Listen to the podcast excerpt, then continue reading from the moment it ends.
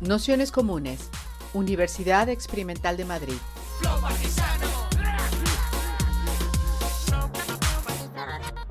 Toda la información en nuestro canal de Telegram Nociones Comunes o en nuestra web traficantes.net barra formación.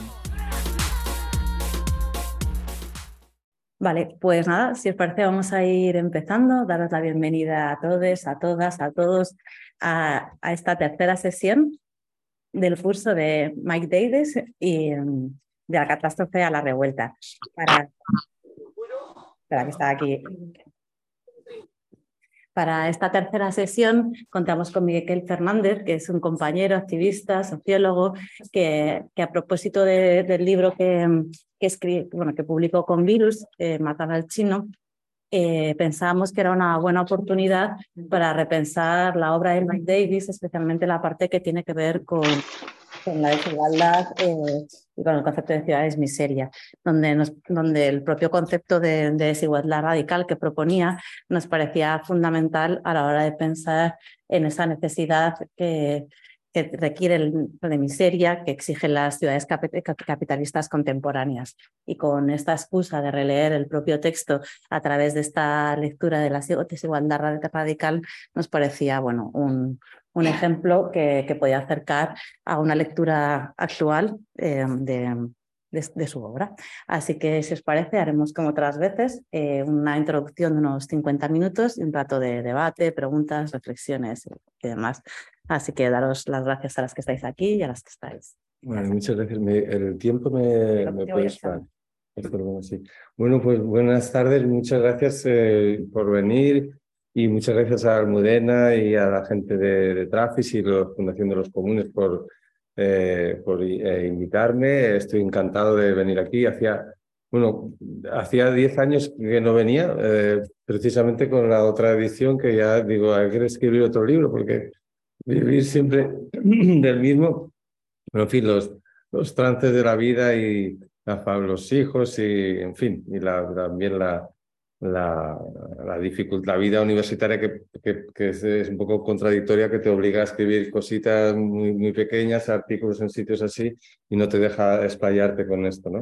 Entonces, eh, de hecho, la idea también es, de este hilo, de, este hilo de, de la relación de Mike Davis eh, y de, bueno, de, la influencia de Mike Davis en nuestra mirada. Eh, de hecho, yo ahora me he dado cuenta de la relación que tenía con él, era aún más, eh, más profunda que las simples referencias, porque en realidad referencias, citas literales, hay algunas, no hay muchas, hay, hay pocas muy, digamos, importantes, pero sobre todo hay una, hay un, una, de hecho un crítico decía, se refería a Mike Davis como que cuando lees a Mike Davis, eh, te, se te coloca detrás de los ojos oculares y te, ah, te pinta lo que tú estás viendo. ¿no?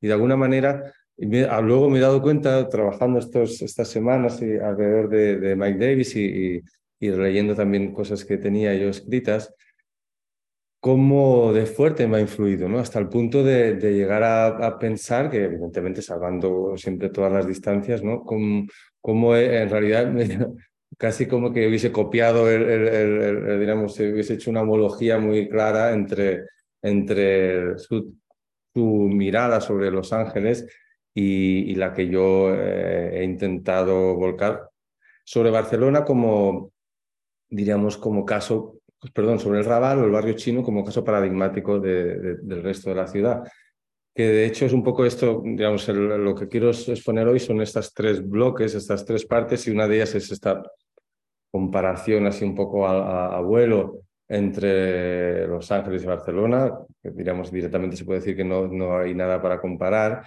Una segunda parte que, tiene mucho que ver con la propuesta de Almudena, precisamente de esta reflexión sobre la, idea de la desigualdad y, este punto de esta, esta, esta cuestión de la, radicalidad de la desigualdad. Y entonces, finalmente, un caso paradigmático de estudio que es la mecha que enciende la, la ibris, diríamos, ¿no? que ahora me he encontrado con un texto que, que habla de esto, ¿no? de la, la ibris que se, que se desencadena en Barcelona, concretamente eh, sobre el barrio llamado barrio chino, al calor, diríamos, de, de, que fue escogida tuvimos la mala suerte de que escogieron Barcelona como sede de los Juegos Olímpicos. Espero que no tengáis esa, esa suerte porque ahora hablaba con, con Almudena ¿no? y con la gente de cómo de qué alegría da pasear por una ciudad con, con la gente de la calle, con grupos, con peña, con las plazas, con los bares llenos de gente que no son solamente guiris, ¿no? Tampoco es que no haya que ser los guiris, pero, pero que no son solo turistas, ¿no? Y eso es un poco triste, el desballestamiento. Yo creo que son épocas, a, digamos, ahora estamos quizá tocando fondo, esperemos que haya una recuperación, pero me ha dado mucha alegría ver este ambiente eh, la, en la calle, ¿no? Entonces, directamente vamos a esta primera parte, estos paralelismos que podemos encontrar entre Los Ángeles Barcelona, diríamos más humildemente, entre la interpretación que podemos hacer entre las transformaciones de, de, ambas ciudades, pocas, algunas o muchas. Eh, hay que tener presente que, que, Barcelona, como siempre ha sido tan, digamos, tan arrogante y, tan pretenciosa, pues eh, evidentemente se, se, inspiró mucho en, en París, que luego veremos que quizá tenía que fijarse más en Marsella, y tuvo mucha relación, mucha, pretendió coger muchas ideas de, de, Estados Unidos, donde estuvo evidentemente Joseph Guissert, que también hablaremos de él, uno de estos arquitectos revolucionarios que tuvo que emigrar, exiliarse, perdón, a, a Estados Unidos. Eh, no tuvo tanta suerte Torres Clavé, otro de los eh, arquitectos revolucionarios del GATPA que murió en el frente del Ebro. Eh, también otros eh, personajes como Oriol Buigas y como Pep Subirós, que también tuvo muchísima influencia en esta transformación de, Barcelona. ¿no?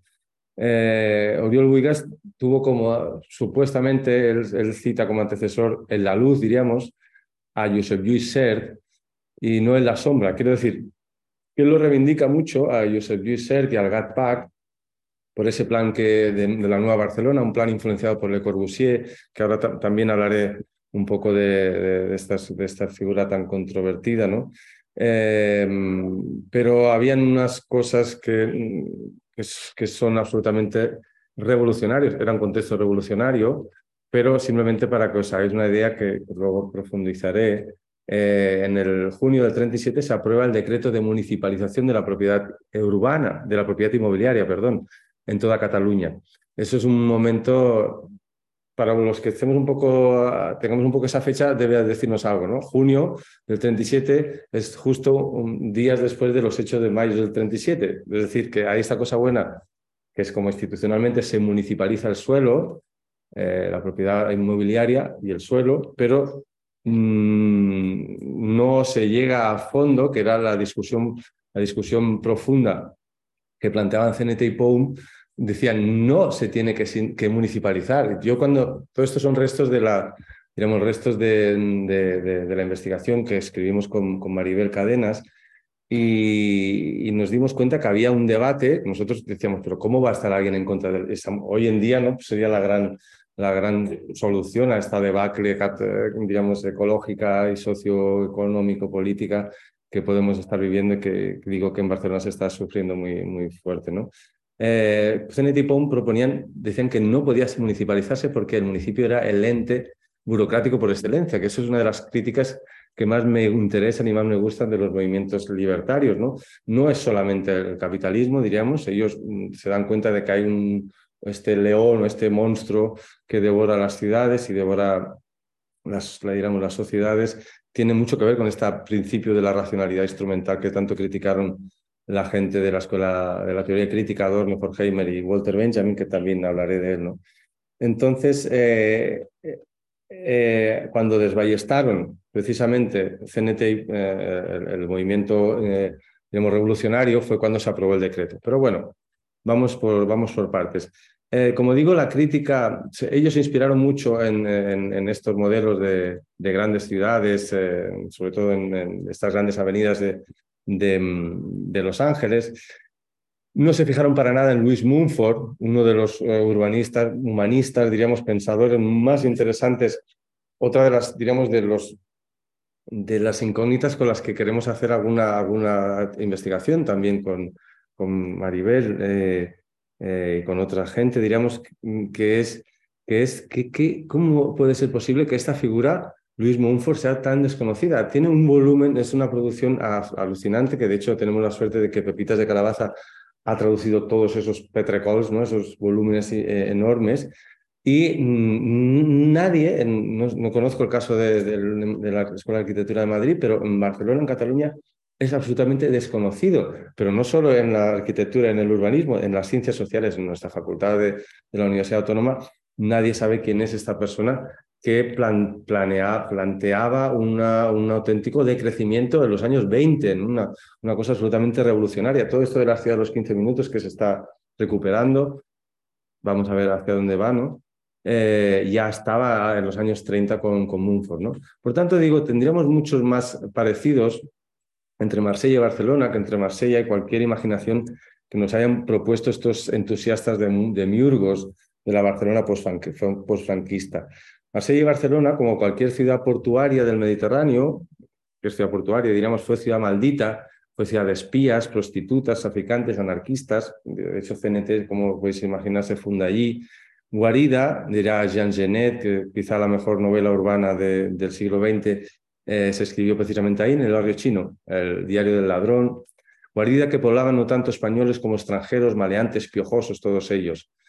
Como toda ciudad de mala vida, abro comillas, Barcelona está llena de ladillas y de intelectuales ruines que aquí son de sangre fría y prefieren el onanismo a la violación, la mugre al baño, el juego sutil de las insinuaciones contradictorias a la afirmación peligrosa. Picadía, este, este pintor, que, poeta diríamos también, que escribió en este, en este retrato que eh, no todo el mundo está dispuesto a, aterrizar en, en Barcelona. ¿no? Insinuación peligrosa es también pensar que las coincidencias, que como digo, esta es otra de las líneas de investigación que ah, ojalá podamos abrir pronto, ¿no? Insinuación peligrosa, digo, es esta, eh, pensar que las coincidencias en la solución a los barrios chinos de ambas ciudades, y esto lo, dejó expuesto mm, Le Corbusier, como decía que quien iba a hablar. En el año 35, Le Corbusier tiene un texto que se llama Aircraft, es una barbaridad, es una, una oda a no solo a los, digamos, ¿no? a los aviones, a los bombarderos y a las bombas, ¿no? Eh, lo que Rusia acaba diciendo de esa manera tan, tan mal escrita, con perdón, digamos, tan enrevesada, eh, tan críptica, eh, tan a veces contradictoria, tan cínica, que la única manera de salvar los centros de las ciudades, precisamente, muy paradójicamente, es destruyéndolos, bombardeándolos, ¿no?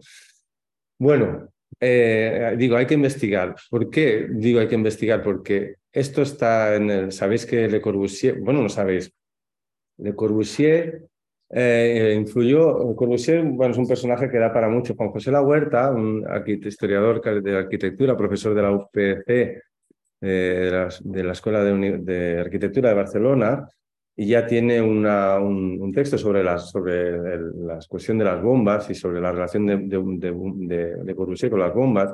Ese, ese, ese, descubrimiento que sabéis que Le Corbusier siempre quería mirar la ciudad desde, desde arriba y parecía, y yo lo, lo, he visto esto, urbanistas, diríamos, porque parece que el movimiento moderno efectivamente es muy, crea mucha atracción, ¿no? Y yo he escuchado a urbanistas, diríamos, a colegas, eh, pues subiendo a la parte más alta de un pueblecito, a ver esta, esto, de aquí me lo, me lo, quitas de, me lo quitas de medio, ¿no? Con un poco entre broma y que evidentemente es serio, ¿no? Pero esta cosa de, de, esta cosa de la destrucción creativa parece que está como muy clavada, ¿no? Pues en, los, en el pensamiento urbanístico moderno, ¿no? En este texto, en este texto de, Aircraft, que es un inmenso catálogo de aviones, bombardeos, ciudades bombardeadas, donde se celebra la capacidad de destrucción creativa de la aviación, fue inquietante, fue hay una, una, inquietud, una similitud muy inquietante en, en, este caso de Marsella y Barcelona. Sabéis que Marsella es la ciudad más antigua de, de Francia, eh, tiene su vieux port, ¿no? el viejo puerto, que efectivamente fue detonado por los nazis. Esto es otra de estas cosas que no, no se pasa rápido en la historia si las si la hemos leído. Eh, expulsaron a unas 25.000 personas, bueno, expulsaron, deportaron y los detonaron, ¿no? Curios, curiosamente, no tanto, eh, el barrio chino de Barcelona, que ya tenía toda esa aurea de barrio eh, maldito, como, como he definido estas dos citas que he puesto, ¿no? como, como barrio maldito de anarquistas, de espías, de gente peligrosa, gente sucia. Pensar que también otra línea de investigación que ya iremos algún día abriendo, ¿no? Hay, una, hay también una, un, áurea muy, muy peligrosa de, un, muy, muy, de la ciencia, de la eugenesia, que en este momento está en máximo auge. Y no precisamente, no solamente desde las perspectivas, digamos, nazi, nazis o, o sí, básicamente nazis, ¿no? Sino el, eh, tengo un texto del, del presidente de la, de la, Asociación de Psiquiatría de Estados Unidos del año, de finales de los años 20, que habla y que, y que elogia la, la, la eugenesia. Eh, el hermano de Aldous Huxley, ¿sabéis que Huxley cuando escribe Brave New World, ¿no? el, el, mundo nuevo, el mundo feliz, él, se inspira en su hermano, que era, que era, era genetista, ¿no? Pero es que este hermano, que era un ferviente defensor de la eugenesia, eh, pues fue el primer director, presidente, no sé qué categoría, de, qué, nombre debían tener, de UNICEF, digamos, de la parte de la ONU que se ocupa de los niños y todo esto. Quiero decir que en fin, no, para no entrar en más contradicciones, quiero decir que, que, era una cuestión que se consideraba una cosa de izquierdas, de que, eh, oye, vamos a mejorar la sociedad, tenemos las herramientas, la razón nos va a llegar, ya hemos llegado a este, esta culminación, vamos a acabar con los tullidos, con la gente que está mal, con los eh, borrachos, con los, con los desobedientes inveterados, ¿no? Y vamos a hacerlo con la máquina, con las ciencias, sin que haya mucho sufrimiento, ¿no? O sea que esto existe. ya sabéis que también hay teorías sobre la cuestión nuestra, ¿no? De la Revolución Española y la, la Guerra Civil, también se, se, insinúa este tipo de cosas. De hecho, sabéis que Le Corbusier también no solo trabajó con, con CERT desde su besán, diríamos, izquierdosa, también tiene eh, relaciones con arquitectos eh, eh, falangistas, ¿no? Aizpurúa, por ejemplo, es uno de los arquitectos eh, falangistas, que fue fusilado por los republicanos, pero vamos, porque era, era uno de los eh, miembros de Falange más destacados, uno de los fundadores de Falange en Guipúzcoa. ¿no? En fin, ¿dónde iba? Eh, estos bombardeos, detonación en Marsella, bombardeo de la aviación fascista del barrio chino, con miles de muertes y, y destrucción prácticamente de todo el barrio chino. En Marsella hay una placa que lo conmemora, estas cosas son también muy benjaminianas, ¿no? eh, que lo conmemora, lo recuerda, lo homenajea, ¿no? Si vais a Marsella lo vais a ver allí, 25.000 desplazados. Eh, en, Barcelona, no solo eso, sino que la, la avenida, después de la destrucción, la avenida que se hizo en los años 60, muy fea, diríamos una avenida de estas típicas franquistas, muy moderna, diríamos, le, llamaron, mm, le llamaban eh, García Morato, García Morato, como también igual os suena, era un militar, un, piloto que pilotaba aviones de bombardeo, ¿no? Era como toma. Cuando allí, claro, allí murió en ese, en ese contra el levantamiento fascista, le, murió Fernando Ascaso, que sabéis, que que es uno de estos del grupo de Durruti y García Oliver, ¿no? Y murió en la lucha del, bueno, de la, al menos contra el fascismo, ¿no? Claro, esto es como inconcebible eh, que alguien que es que, bueno, yo qué sé, pues no tenemos las calles, ya no digo con nombres franquistas, con nombres también eh, que no son franquistas, pero también son nombres muy inquietantes, pues ¿por qué no ponemos un nombre o una placa o lo que sea, ¿no? Bueno, total, que allí decimos que eh, en este en este momento, digamos, esta, para mí esta, este, este, cambio nominal es una muestra de lo del muy, muy digamos, es muy elocuente de lo que es de lo que es de, lo que expresa muy bien el carácter de la ciudad, ¿no? De lo que nos ha dejado la derrota de la revolución social de los años 30, con un paréntesis, ¿no? Este paréntesis de la Barcelona, que era una fiesta en los años 70, en este momento de la transición, que parecía que íbamos a volver, eh, que bueno, no me voy a entretener con esto, pero ya sabéis que pues, el movimiento cenetista libertario volvió a resurgir, eh, era un sitio donde Bolaño, eh, antes en, digamos, ya en esos años 70, Roberto Bolaño, eh, Ocaña, mmm, diríamos, toda esta gente vivía, no sé si hay un vídeo muy, muy conocido de Ocaña, bueno, de la película Ocaña, Retrato Intermitente, quizá la mejor película de Ventura Pons, con, con Ocaña, eh, con Nazario paseando, eh, Ocaña vestido de, novia, eh, con Nazario vestido de, digamos, de chulapo por la Rambla y Ocaña con el vestido de novia y sin, sin digamos, sin calzoncillos, ¿no? Enseñando pues todo su, su, su, cuerpo, ¿no? en la Rambla, unas cosas que son absolutamente inconcebibles. De hecho, ya está prohibido ir desnudo en, por Barcelona. ¿no? Esto fue ese pequeño paréntesis, ¿no?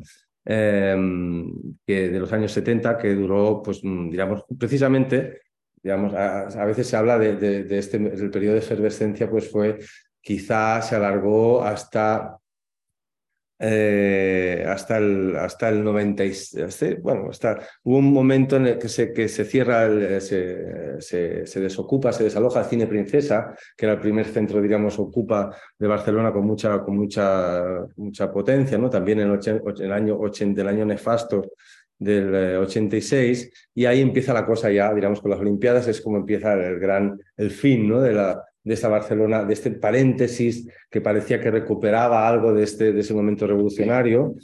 Eh, sabéis que también hay el caso Scala, que sabéis que bueno, ahí está metido el ejército por medio, desactivan completamente a CNT, la vuelven a, digamos, a, esos años 30 y se acaba con esa, con esa Barcelona, con esa Barcelona eh, revolucionaria, en este caso culturalmente. ¿no? Llegamos ya a, hemos pasado esta ciudad revolucionaria en este momento ya de, de, pecaminosa mojigata, de solidaria elitista, de luchadora festivalera, de la ciudad más fascinante de Europa, como decía Bolaño, a la ciudad muerta de, de, la poeta Patricia Eras, que sabéis que murió en el caso de, bueno, murió, se suicidó porque la, la impresionaron de manera completamente gratuita por el caso del 4F. Y eh, todo esto ha quedado, diríamos, eh, estamos ahora en un momento medio de autocomplacencia, tenemos muchos colegas que entraron en estos gobiernos del cambio, que si algo parece que sí que se les puede reconocer es, es lo que un poco también lo que decía Benjamin, ¿no? que el progreso solo se puede entender como echar el freno de mano de la historia. ¿no?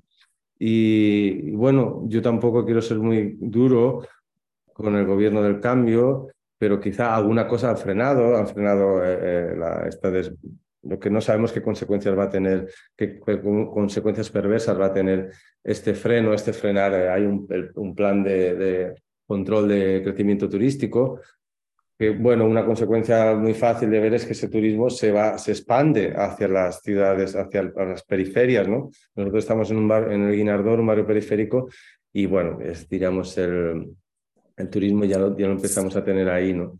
Eh, bueno, diríamos, en Los Ángeles de Mike Davis, él lo dice muy claro, ¿no? que ha venido a desempeñar el doble papel de utopía y distopía ¿no? para el capitalismo avanzado. Barcelona, si queremos hacer alguna analogía en ese sentido, ha venido a postrarse y a redimirse ante los grandes señores a los que reiteradamente retó. No voy a hacer, diríamos, el registro de, de revueltas. Sabéis que son desde el 35 la revuelta que empieza en la Plaza de Toros de la Barceloneta, y acaban con una mala corrida, diríamos con perdón, en favor de la reina Isabel, pues eh, la gente se enfada eh, porque los, los, toros eran malos y la gente pues coge la rambla y llega hasta la gobernación y, se, y, digamos, y, cuelgan al gobernador civil. ¿no? La represión luego será en, bestial, como os podéis imaginar.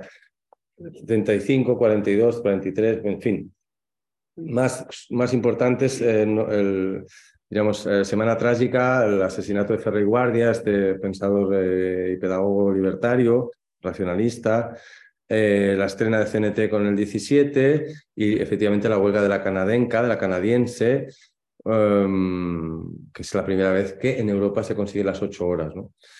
claro, todo esto, sabéis que ya directamente en el, en el 21 perdón, el 19 hasta el 23 va a haber lo que se va a conocer como el pistolerismo, que mucha gente, muchos autores hablan, consideran como, como el preámbulo de la guerra civil. Eh, en fin, la construcción de la ciudad olímpica, como estoy diciendo, se lleva por delante la memoria de la ciudad irredenta, de, de las penadas impenitentes, de las casas de las mujeres arrepentidas, de las egipsíacas, que eran María Egipsíaca, sabíais que era antes una, una, mujer que antes de ser virgen, pues fue trabajadora, ahora diríamos trabajadora sexual, ¿no?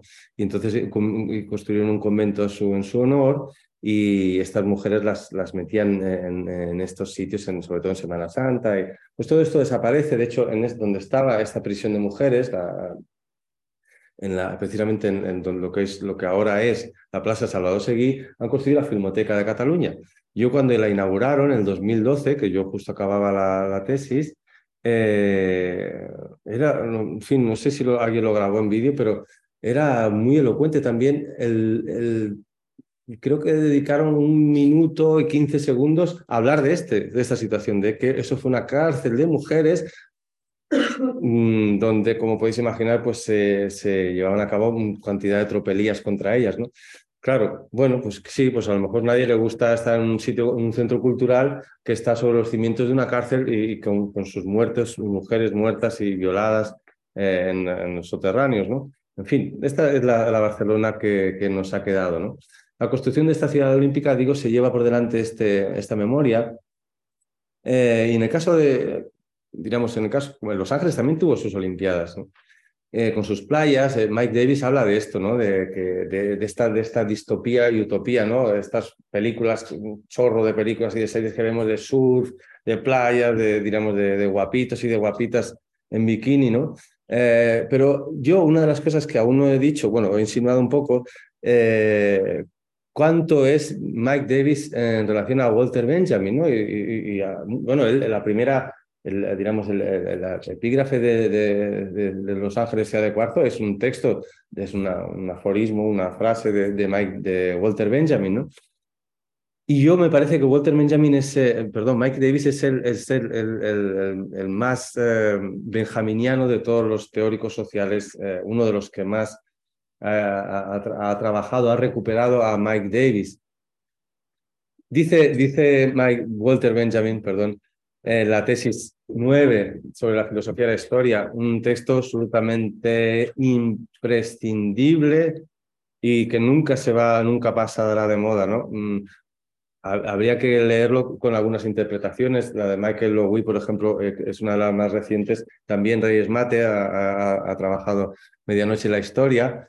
Eh, mm, Michael Lowy, lo tendréis aquí en catalán en castellano, aviso de incendio, bueno, Walter Benjamin, yo creo que Mike Davis eh, se, mm, está en este punto materialista, materialismo mesiánico, como, eh, como, como Walter Benjamin, ¿no? Sabéis que a Mike Davis le han, le han, le han señalado a veces con mala baba, ¿no? Con mala intención, como el profeta de la catástrofe, ¿no?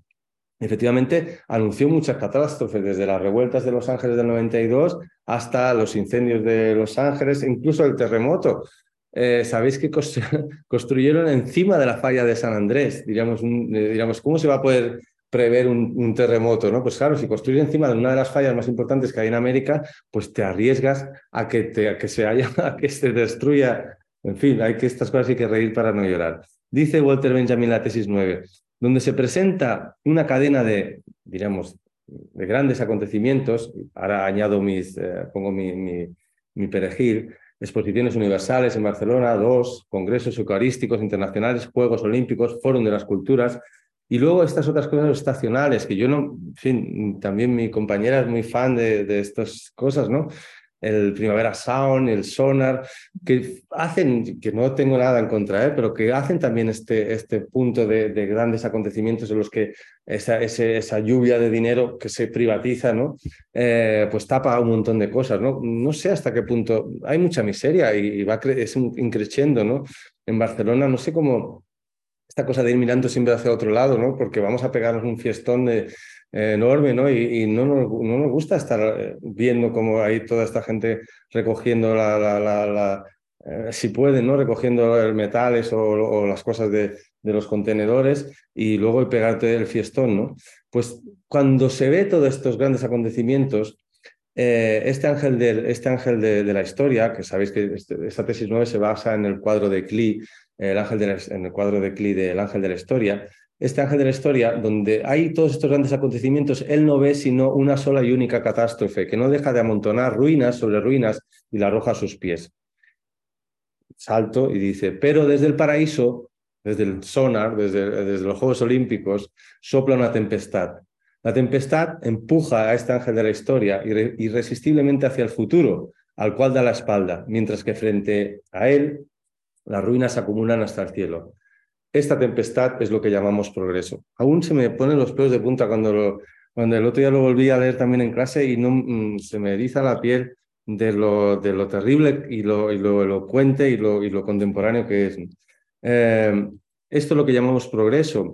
Eh, los términos de los profetas progresistas de la ciudad le llamamos futuro, le llamamos civilización, le llamamos orden, ciudad global, ciudad creativa, ciudad en el mapa, pero también gracias a tantos críticos, Manuel Delgado, por ejemplo, está haciendo un trabajo muy bueno, a Pierre Garnier, Ciudad de Mentira, Ciudad de Cuarzo, Los Ángeles o Ciudad Morta, ¿no? ese documental fantástico sobre el 4F. Eh, Mike Davis dice, abro, abro, abro comillas, hay una especie de intolerancia en la ciudad hacia la gente que dice que las cosas que salieron mal no se han arreglado. Es verdad, tenemos muy mala prensa, nos llaman que estamos, ¿no? me lo dicen gente muy cercana, estás enfadado con el mundo. Eh, bueno, intento, o sea, una cosa es intentar ver las cosas, a mí me dedico a esto, ¿no? Pero una de las cosas es, eh, no quiero estar enfadado con el mundo, pero sí que pues eh, ves cosas y te estás rascando y, en fin, hay que ser feliz también, ¿no? Em, pero sí que es verdad que se nos, se nos, se nos tiran encima y nos, y nos desacreditan o nos dicen que hacemos ideología, ¿no? Eh, yo me parece que algún, si alguna cosa buena puede tener el matar al chino. Estamos muy contentos. Hace 10 años que se publicó. El otro día estábamos en un acto en, el... Es que lo, del Raval este, no tiene nombre, vamos. Eh, estamos en un acto de 30 años del CAP Raval, el, centro, el centro de atención primaria.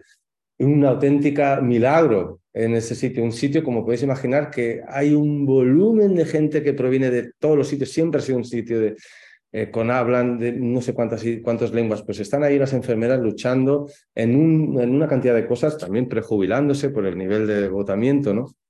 Bueno, una de las excusas para mm, destruir una parte importante de la, de parte norte, que tampoco es norte del Raval, donde se construyó el CCB, Centro de Cultura Contemporánea, el, el MACBA y ahora la Universidad de Barcelona, o sea, está todo ahí. A ver si redimen ya de una vez, el, el, sacan todos los demonios del centro que no pueden y no pueden.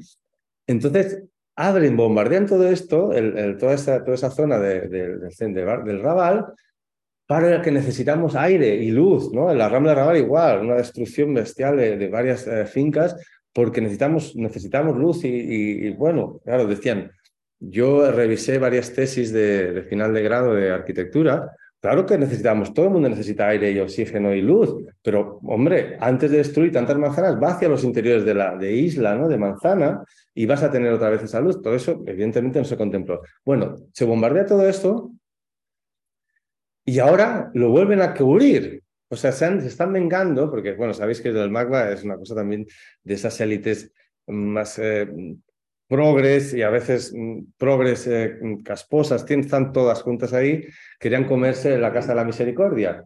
Querían, querían un sitio también, digamos, del siglo XII o XIII, y claro, decían, no, no, esto iba a ser para el CAP, ¿no? para, para la sanidad. Y hubo mucha lucha, todos trabajamos un poco ahí, y el otro día hicimos una... Eh, entonces se lo quieren comer la mitad de la plaza. Es la única plaza, yo me, me he acordado un poco de la plaza de, de Reina Sofía, es la única plaza donde efectivamente hay chavales haciendo skate, te puedes tomar una cerveza que no te va a costar 4 euros o 5 euros, hay gente en la calle sentada, ya casi no quedan más sitios. Bueno, el Raval aún hay sitios, pero ya el resto de la ciudad antigua nada. En fin, estamos ahí y el, chino, pues este, este, la gente aún lo, quería, lo quería leer, ¿no? Y yo me parece que en, ese, esto lo que estoy diciendo, hasta qué punto me parece yo que he ido escribiendo con el mismo tono, con esa misma mala mala baba, se dice, ¿no? Con perdón, ¿no? De lo que lo, el daño que han hecho al Raval, al barrio chino y, por defecto a Barcelona, ¿no? Manuel Delgado creo que le dedica a su ciudad, eh, la ciudad mentirosa, se lo dedica a todos los que quieren matar Barcelona, ¿no? Y, y, un poco yo creo que este, el título también va por esta línea, que de hecho no me lo querían dejar eh, sacar, ¿no? Porque la gente hacía asociaciones un poco extrañas, pero está claro que va muy claro. Y, Mike Davis tiene quien ha matado Los Ángeles, ¿no? En, de hecho, un libro maravilloso que publicasteis en Trafis, ¿no? Eh, Ciudades Muertas, creo que se llama. Eh, entonces, de esta, en ese sentido, eh, pienso que, que, la ciudad, yo lo que he intentado hacer es un poco recoger esas teorías, hacer esa homología y contrastarla, claro, empíricamente con un trabajo historiográfico y etnográfico, ¿no? Mm, claro, ¿qué, es lo que habla eh, Ciudad de Cuarzo? ¿no? Las formas en las que los poderosos intereses en Los Ángeles, a saber, especuladores inmobiliarios, ayudados e instigados por los políticos y el departamento de policía, habían moldeado despiadadamente el paisaje de la ciudad a su antojo, principalmente a expensas de la clase trabajadora y la gente de color. Todo mientras se promueven los mitos sobre la vida en el, sobre la vida en el, en el paraíso. ¿no? Personalmente, para mí, diríamos, las referencias a Mike Davis han sido obligadas aunque no, como digo, no las he precisado tanto, ¿no? Pero aún me salían, como esto que estaba diciendo antes, esta, esta, este, este, qué enfadados están estas élites de, progresistas en, en, Barcelona, cuando me acuerdo en una discusión precisamente en el, en el CCCB con Joan Subirats, al, a, en fin, que nadie me oiga porque igual no es un talegan, el ministro actual, ¿no? Él escribió un texto con un compañero mío de ahora de Valencia, Joaquín Ríos Uldemolins, eh, que ahora es mi compañero, digamos, del departamento, un tipo muy bien, ¿no? que hace un trabajo crítico muy interesante. Eh, John Subirats, en, su, en este, uno de los primeros libros que habla sobre la transformación del, Raval, del chino al Raval, eh, utiliza una expresión, dice, lo traduzco directamente al catalán, dice, yo lo estaba, lo tenía delante mío, él era el ponente estelar, ¿no? Y yo digo, como mucho polvo, polvo cósmico, me resuelve un lugar en la primera fila y lo tenía junto a él, ¿no? Entonces él, en el chino arrabal, dice, lo traduzco al catalán, en la periferia de este proyecto de regeneración, la dinámica global y las grandes migraciones de finales del siglo generan que el Raval reencuentre su tradicional y reincidente condición de barrio refugio para aquellos que llegan a la ciudad y buscan trabajo y futuro con, poco, con muy pocos recursos, ¿no? Pobrecitos, ¿no? Eh, esta, esta media de, caridad, ¿no? De, de, compasión, ¿no? A veces, ¿no? Pues se emanaba de ahí, pues se dedicó, claro, yo critico mucho esa idea de reincidente, porque es reincidente no sé a qué os suena. No sé a qué os suena. Y a mí, yo claro, lo busqué en el diccionario digo, es que si me estoy equivocando, busco en el diccionario, también traduzco, traduzco en, del catalán. Pues, claro, digo, a ver si en catalán es diferente del castellano. No, catalán y castellano igual. Incorrer de nuevo en una falta, en un delito, en un error, ha reincidido diversas veces y por eso no le da la libertad condicional. O sea, reincidencia habla de una condición carcelaria y presidiaria. Y así se estaba refiriendo al Raval, como un sitio, diríamos, de, reincidentes y de, reincidente, un sitio que había que castigarlo de alguna manera, ¿no? Pues el ministro, el ex, el futuro ministro se pasó, pero no sabéis cuánto. Digo que hubiese, estado bien también grabarlo hoy que hay tantas cámaras, ¿no? Em, se pasó mucho rato reincidiendo, explicando, y aquí se ve muy claro que justificar no es disculpar, porque a veces se utiliza esto, ¿no? no eh, si intentas eh, justificar alguna cosa, en este caso no la, no la, no la está disculpando. Él justificaba que hubiera utilizado ese, ese término por hablar de que había sido siempre trabajadores, de que habían sido siempre migrantes, casos populares, pero no, eso es, sería otra cosa, ¿no? Eh, por tanto, y ahora ya, diríamos, pasando a la siguiente, a siguiente cuestión, me estoy yendo alargando mucho, ¿no? Eh, bueno, eh, entonces nos quedamos con, con, esta, con esta gente, como decía Mike Davis, que, le, que les molesta. Oye, esto no se ha hecho bien, es que no somos, no somos, no estamos, no estamos enfadados con el mundo, es que nos dedicamos a esto, estamos pensando, estudiando sobre esto, esto se ha hecho mal, se mira hacia otro sitio y está haciendo, provocando sufrimiento, porque al final de qué nos, qué nos ocupamos, de mirar hacia otro sitio, hacer una ciudad bonita, un barrio bonito, ponerlo todo a peatonal y poner un chorro de centros culturales ahí para que nadie va de, los, de la gente del barrio, ¿no? Pero digo, aún sigue resistiendo, ¿no? Eh, pues mm, digo yo que, de que podrían tenerse en cuenta algún tipo de estas, podría tenerse en cuenta a lo mejor a los vecinos del barrio, ¿no?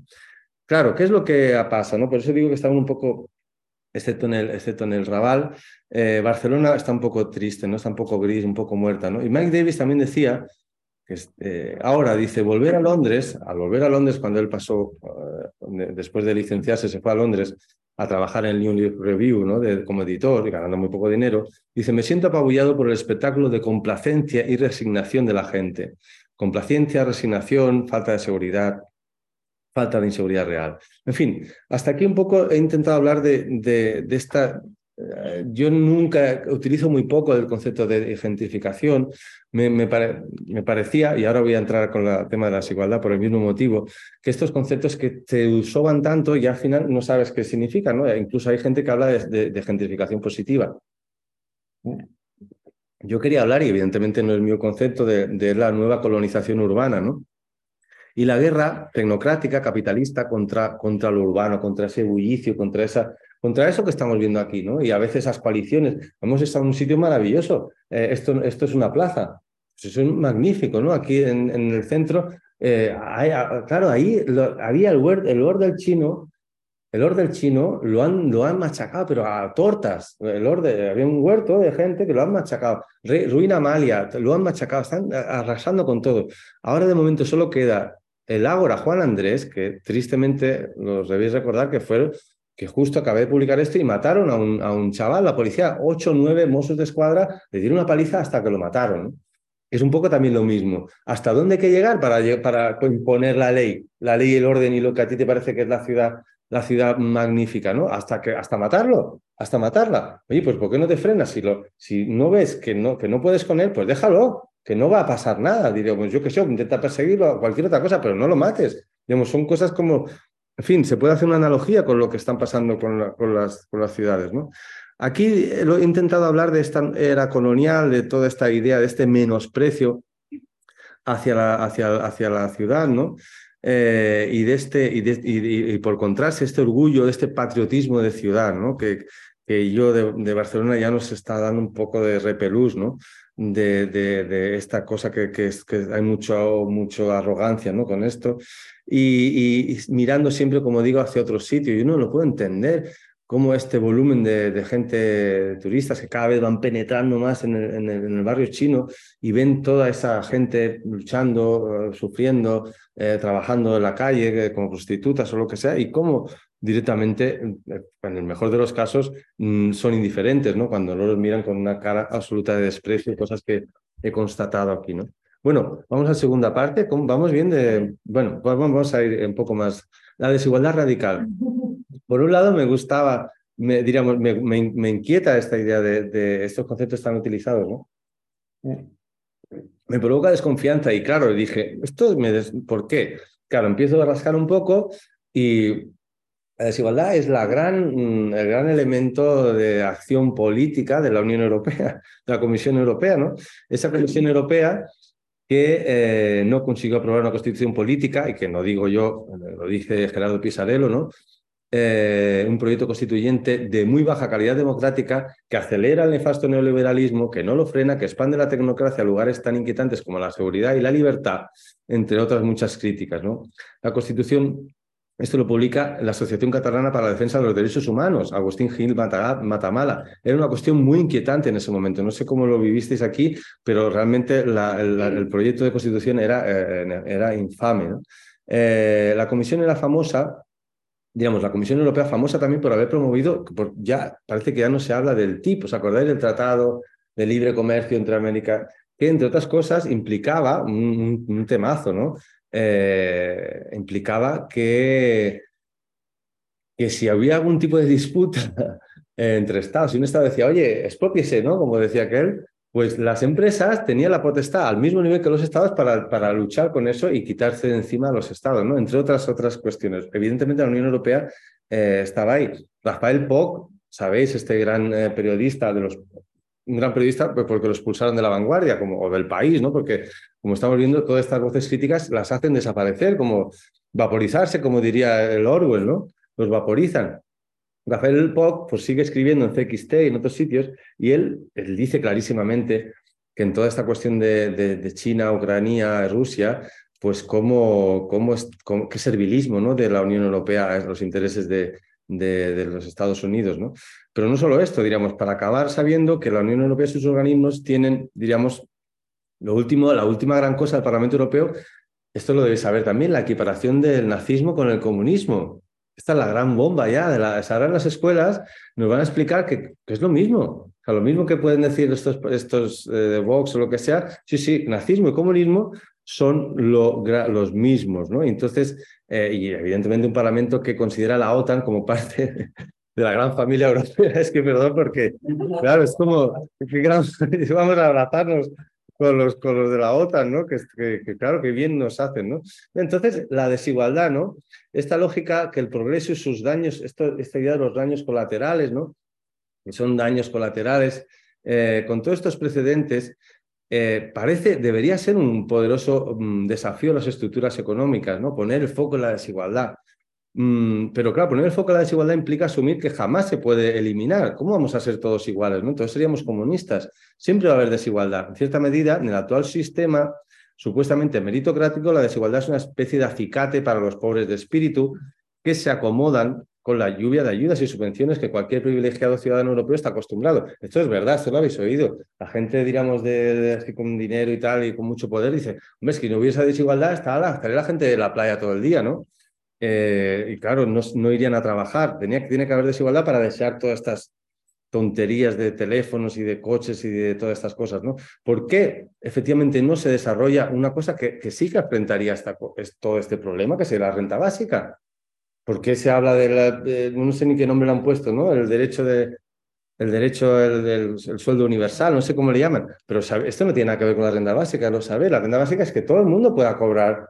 Todo, yo, yo estoy en la, universidad y, necesito pues eh, eh, un dinero para no trabajar tanto y saco con mis niños, o yo quiero hacer surf porque no sé qué, o yo quiero dedicarme al arte, que aquí es imposible. Nadie se puede dedicar a la danza, a, la dramaturgia, al teatro, a la pintura, a la escultura si no tiene familia rica.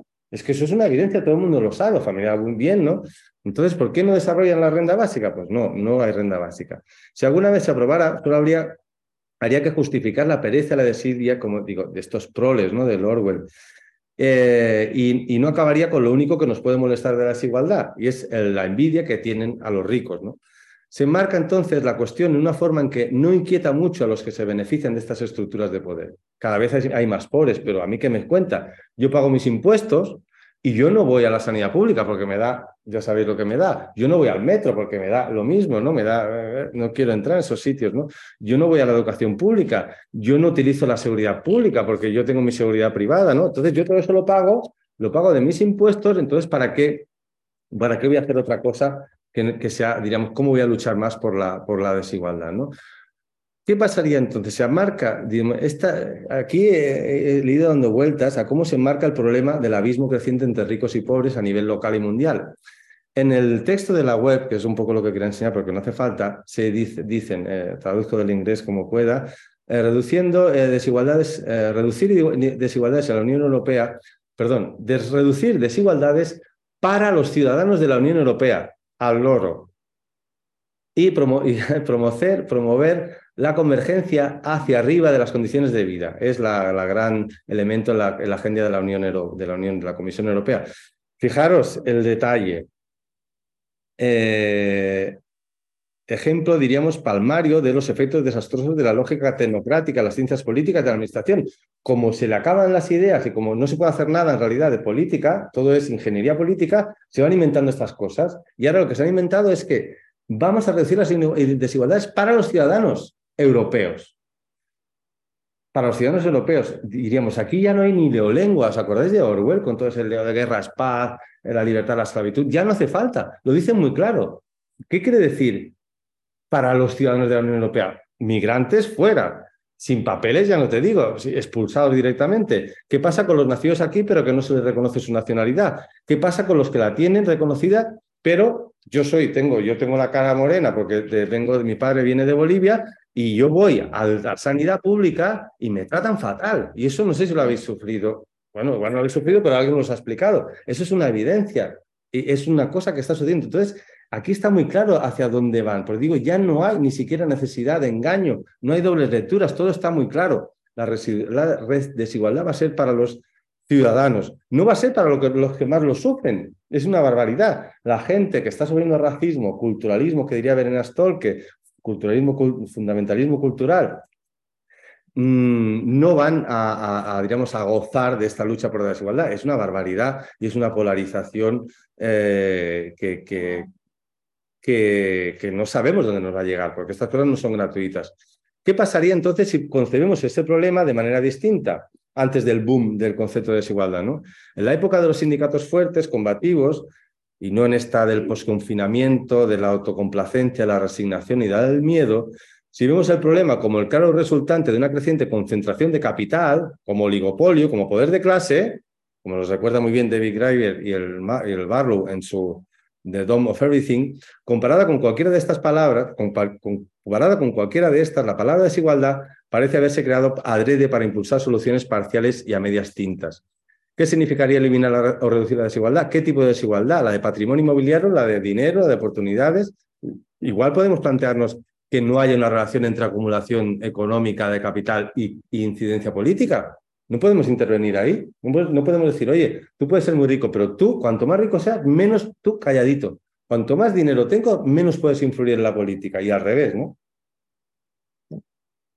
Por tanto, el término desigualdad, dicen Graeber y Wengrow, es una manera muy adecuada para una época de reformistas tecnocráticos que aceptan desde el principio que no hay posibilidad de transformación social real que plantearse siquiera. Por tanto, vamos a la otra acepción, que es lo que me gustaba y que me proponía, que me proponía eh, Almudena, la idea de la radicalidad. Claro, ahí es donde llegamos a esta segunda parte y es cuando me encuentro con Mike Davis otra vez desplegando esta, eh, digamos, toda esta violencia que se ha desplegado en Los Ángeles y en el chino. ¿no? Esta desigualdad radical no indica solamente una creciente polarización en un mundo único en el que el éxito se mide por la capacidad de consumo ostensible de la que puede disponer. Si ser guay es ir en moto acuática, si ser una persona guay es ir en moto acuática, viajar a Nueva York, tener un iPhone de no sé cuál generación, un coche gigante, y no solo, y no solo es imposible conseguirlo mediante mi currito si lo tengo y si no lo tengo, pues todo me invita a buscarme la vida entre muchas formas de buscarse la vida. Hay una muy peligrosa, que es, y muy masculina, muy machito, y muy libre, muy auténtica, que es la de, la de armarse y de organizarse en bandas. Dice Mike Davis, uno de los problemas fundamentales estriba en que cuando se tiene a tanta gente luchando por puestos de trabajo y espacio, la forma obvia de regularlos es mediante el surgimiento de padrinos, jefes tribales, líderes étnicos, que operan sobre todo sobre principios de exclusión étnica, religiosa o racial. Esto tiende a crear guerras autoperpetuantes, casi eternas entre los propios pobres, de modo que la misma ciudad pobre puede hallarse una multiplicidad de tendencias contradictorias, gentes adorando el fantasma sagrado, pentecostales, como está pasando, musulmanes, vamos a ver el nivel, diríamos, de fanatismo, capitalistas consumidores eh, hooligans, también digamos, en términos de sociología religiosa, o uniéndose evidentemente en bandas callejeras, o formando parte de organizaciones sociales radicales, ojalá, o convirtiéndose en clientes de políticos sectarios populistas. Esto lo explica eh, Mike Davis en La ciudad imperial y la ciudad miserable. La limpieza de los barrios miseria siempre significa, como dice también Mike Davis, un ataque a los pobres. Esto lo explica también, eh, digamos, eh, Montalbán, que murió a finales de los, de, los, de los 90, a principios del 2000, creo, hablaba de cómo eh, lo que habían hecho en el Raval había sido una limpieza étnica de los señoritos. ¿no?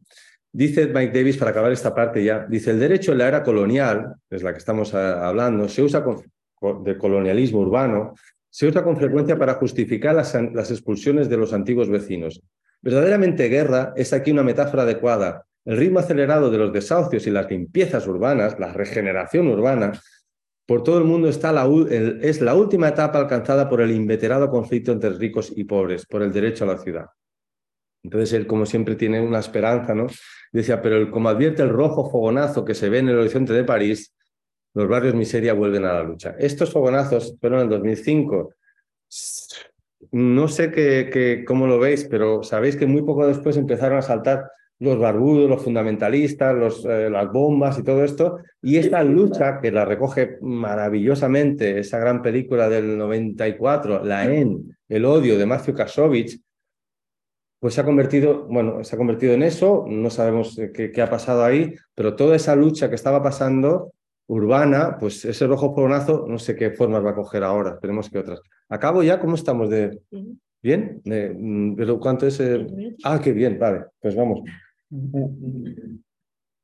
Última parte. Última parte. Se trata efectivamente de una limpieza étnica. Voy a explicar, eh, sí, muy rápidamente, este, mm, eh, este, este fogonazo, es, perdón también por la expresión, esta espurna, eh, esta espurna, se dice, este, esta chispa, gracias, esta chispa que dio pie a la transformación, destrucción, regeneración, rehabilitación, rehabilitación también muy, que suena muy carcelario, ¿no? En el barrio chino, ¿no? Eh, en el 93 decía Montalbán, la limpieza étnica de los señoritos, ¿no?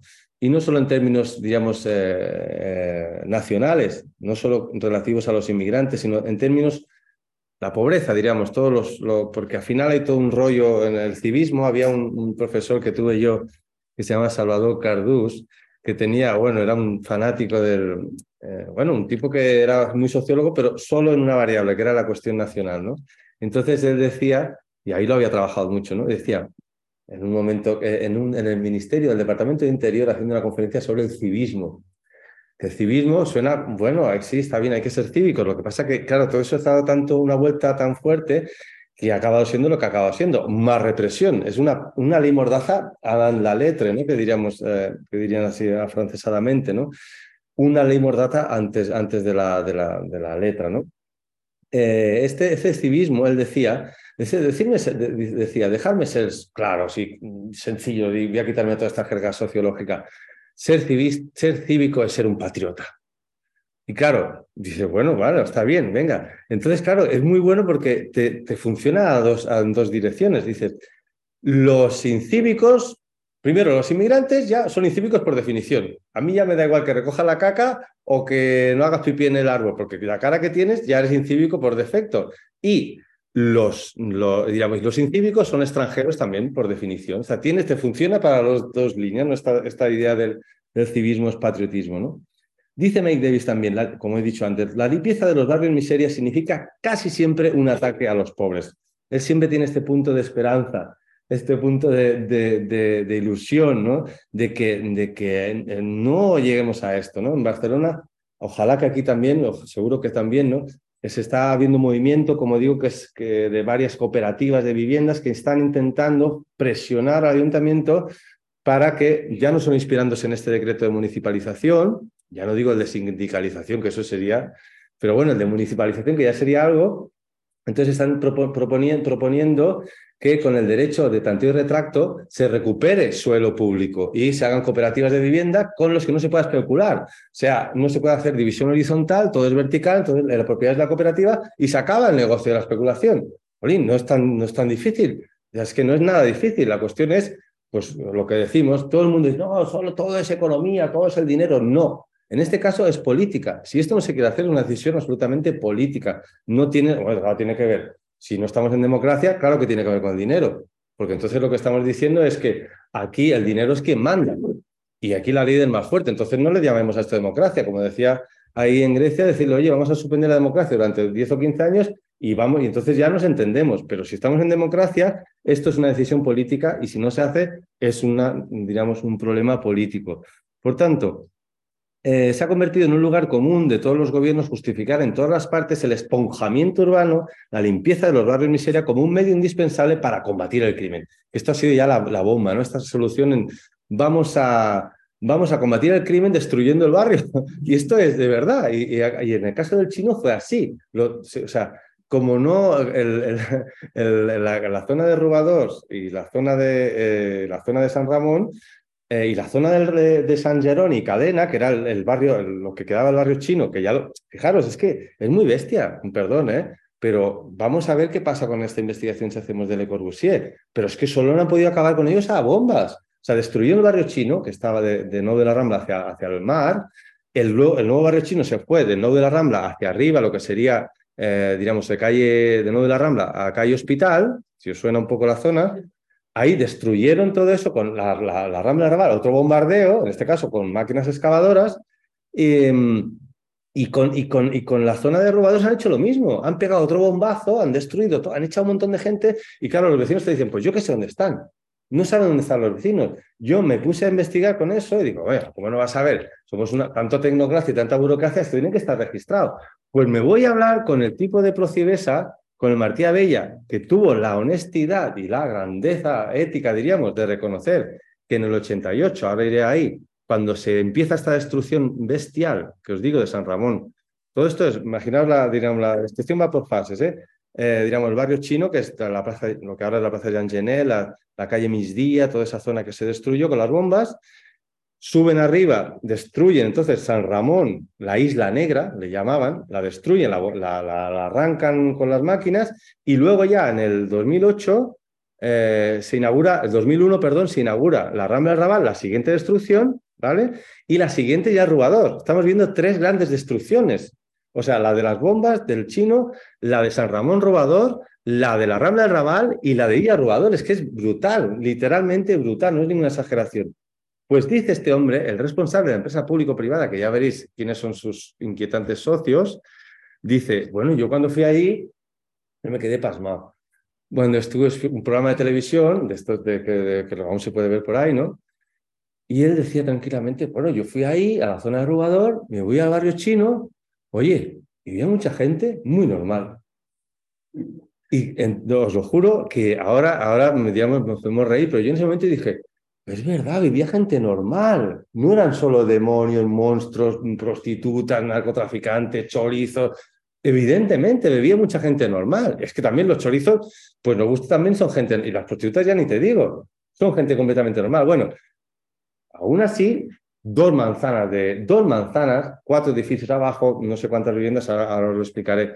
Bueno, entonces este hombre y le dije, vale, esto ya fue en la principio, de bueno, principio, diez años después de la en el inicio de la posfranquismo, pero en el 2008 esto tienes que tener datos y no había datos no había datos, ¿no? Este, y entonces yo hablando ahí con la gente, lo, bueno que tiene la etnografía, este se fue a Rubí, este se fue a Santa Perpetua, este se fue a no sé dónde, todo el mundo desperdigado por ahí, arrasaron con la gente de ahí. Y entonces le pregunto, digo, oye, ¿estos datos? ¿También los datos? No, ¿cómo que no? No, no, ni yo mismo sé dónde están. ¿Pero ¿Cómo no va a haber datos en, esta, en el 2008? No, no, es que a la empresa no le interesaba recoger datos de verdad, ¿eh? Es como, bueno, vale, y me lo volvió a decir otra vez en una entrevista y está ahí todo registrado. Son cosas como de, de fin, de película de, terror, ¿no? Eh, pues evidentemente esta limpieza, esta idea del crimen y destrucción, lo vais a ver siempre. Y tanto alerta, alerta, alerta, porque esto fue lo que pasó aquí y por eso lo escribí, porque en el 2008 se empezó también una movida en ese sentido, ¿no? Hay mucho crimen, no sé qué. Cada dos por tres la vanguardia está poniendo portadas de, bueno, el narcotráfico, los, los todo es, el, el, el, rabal, bueno, es como, vuelve a ser siempre el infierno, ¿no? Claro, es el infierno para ellos, porque no pueden gobernarlo, ¿no? No pueden gobernarlo. Como digo, curiosamente, después de que Barcelona, dos años después de que la escojan como ciudad olímpica, se inicia esta, esta limpieza étnica de los señoritos. ¿no? Eh, lo tengo por ahí escrito, se lo he enviado a, a Almudena. El oscuro antecedente de la Isla Negra. Dice, aquí una, o sea, una venganza, os explico, el, barrio de la Sera, del Raval, en, Barcelona hay gitanos desde, dicen que están antes que los catalanes, ¿no? Me lo han dicho a mí los de Gracia, ¿no? Nosotros hacemos aquí antes que los catalanes. Y, los de la Sera también está, ahí fue el Peret, el Pescailla, el Pescailla en, en, Gracia, el Peret en el Raval. Bueno, el barrio de la Cera, un barrio gitano de siempre, ¿no? Bueno, total, en la época esta, sabéis que el tema de la heroína fue desastroso, ¿no? Pues se ve que eh, dos, mm, dos, hermanos se, chutaron, con, perdón, diríamos, hablando eh, así, se, y no sabían si era adúltero, parece que era demasiado pura, un nivel de pureza muy grande, y la murieron, ¿no? Entonces los gitanos, como con su ley, pues van ahí y van a carrer San Ramón donde estaban unos camellos, pero no eran los camellos blancos, que ahora entraré, eran los camellos negros, ¿no? Negros no era una metáfora, eran africanos. Eh, y claro, entonces se lió una ahí, una tangana, palos, cuchillos, no sé qué, acabaron en la, esto es San Ramón, digamos, se suena un poco, vamos, centro, acabaron en Plaza Real. Eh, no sé si 70 detenidos, ¿no? Una barbaridad. Pero no hubieron heridos, ni, bueno, heridos al menos graves, nada, ni alguien en, en la, nadie, ¿no? Entonces, claro, yo me, eh, todo el mundo, eh, mucha gente hablaba de que la justificación de la, de la transformación urbanística empezó en este, esto fue lo que hizo reventarla, explotar, ¿no? La, historia. Y entonces yo empiezo a buscar y no encuentro esta, esta batalla, entre, batalla por el control de la droga en el Raval. Claro, esta batalla por el control, esto sucede en el febrero, por poner una fecha, y esa batalla, esa portada, que es, batalla por el control de la droga, aparece cuatro o cinco días después. a ver, o es, una, o es una venganza entre gitanos y no sé qué, o es una batalla por el control de la droga.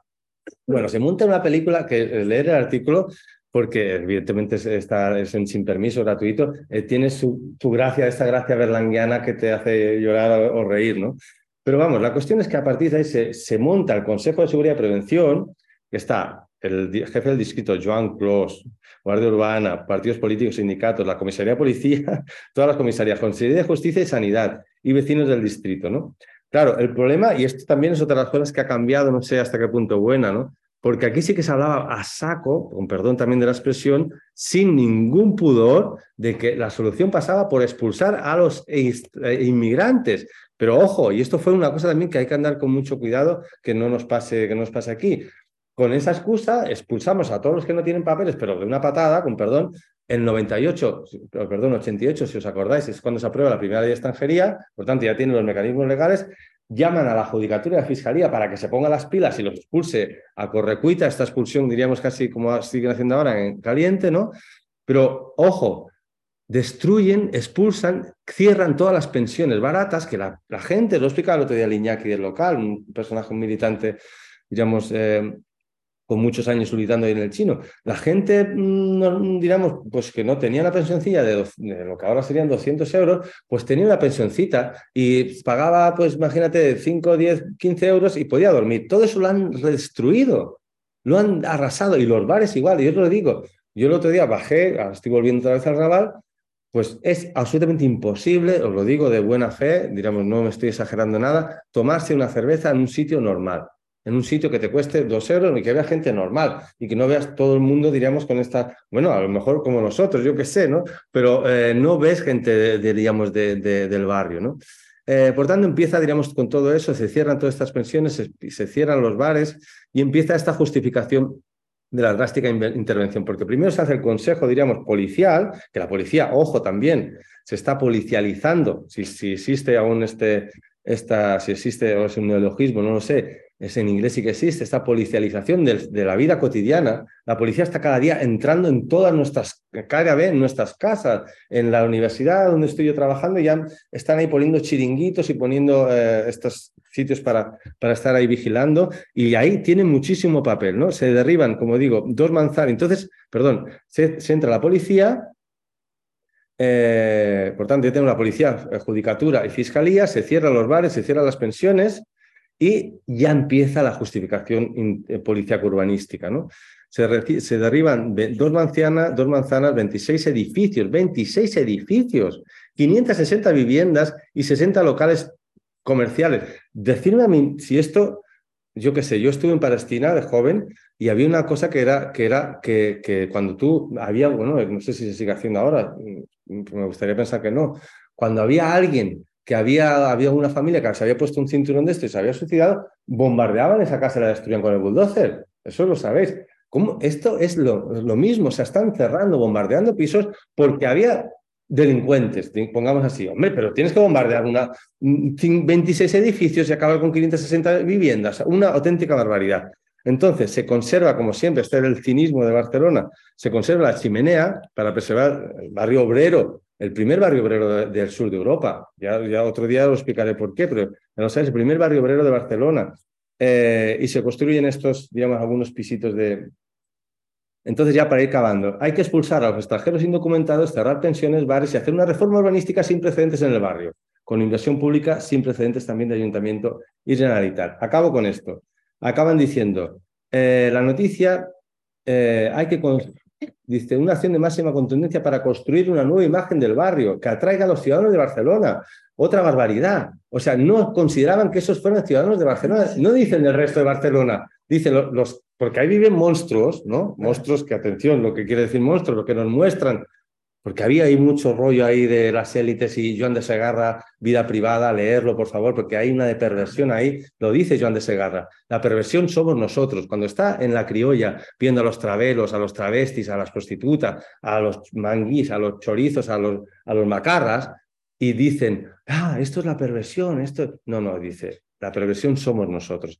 En, en esa historia, que lo explica muy bien eh, Castellanos, ese, ese espejo invertido de lo que de lo que era la burguesía, lo que quería ser la burguesía de Barcelona, todo ese odio, toda esa rebaba tiene mucho que ver con esa otra cosa, ¿no? Bueno, dicen, decían, hablaban de construir una nueva imagen del barrio que atraiga a los ciudadanos de Barcelona y que así no se abandone y se convierta en el desierto urbano de Barcelona. El desierto urbano de Barcelona era, según Goitisolo, un islote de libertad en medio del franquismo, donde las prostitutas, los travestis, las maricas, eh, eh, iban ahí libremente, gozaban de la vida, como, insisto, alguna cosa aún queda ahí, que gracias a la inmigración, esto hay que reconocerlo mucho, y lo hablamos muy bien el otro día, gracias a esa inmigración, a esa gente trabajadora, se ha mantenido ese, ese, ese flaira popular. Ha sido la inmigración la que ha conseguido que eso no decaiga, no se convierta en un barrio del Bord o en un barrio del Gótico. ¿no? Bueno, ya para acabar, entra en escena ya a mediados de cuando lleva un mes todo este jaleo, la patronal de fomento,